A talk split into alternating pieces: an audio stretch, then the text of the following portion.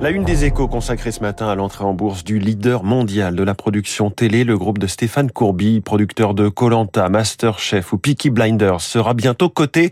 Ces sociétés Banija et BetClick se rapprochent d'un SPAC.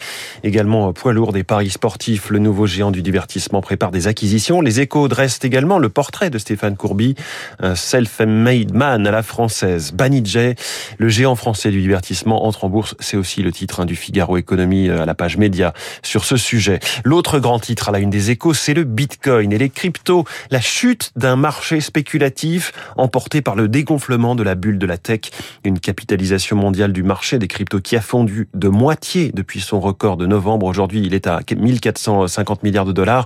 Étienne Lefebvre va nous expliquer dans son édito économique. Rendez-vous juste après le journal de 7 heures.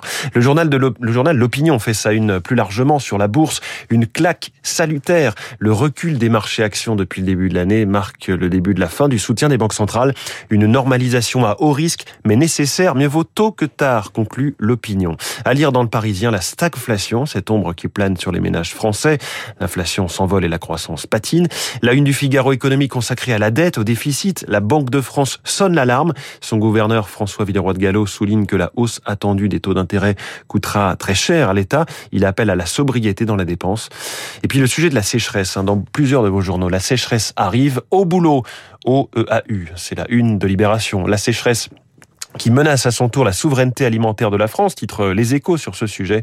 On y revient à 7h-5 dans, dans 3 minutes pour la planète avec Baptiste Gabory. Et puis, Renault monte en puissance dans les services, c'est-à-dire dans le Figaro Économie, avec Mobilize, qui est sa division lancée il y a un an. Le groupe veut générer 20% de ses revenus en 2030 avec euh, des gros profits escomptés dès 2027. C'est ce qu'on appelle une, une diversification, voire un pivot. Et David Barou va nous l'expliquer dans son décryptage à 8h-5. On referme ce kiosque éco.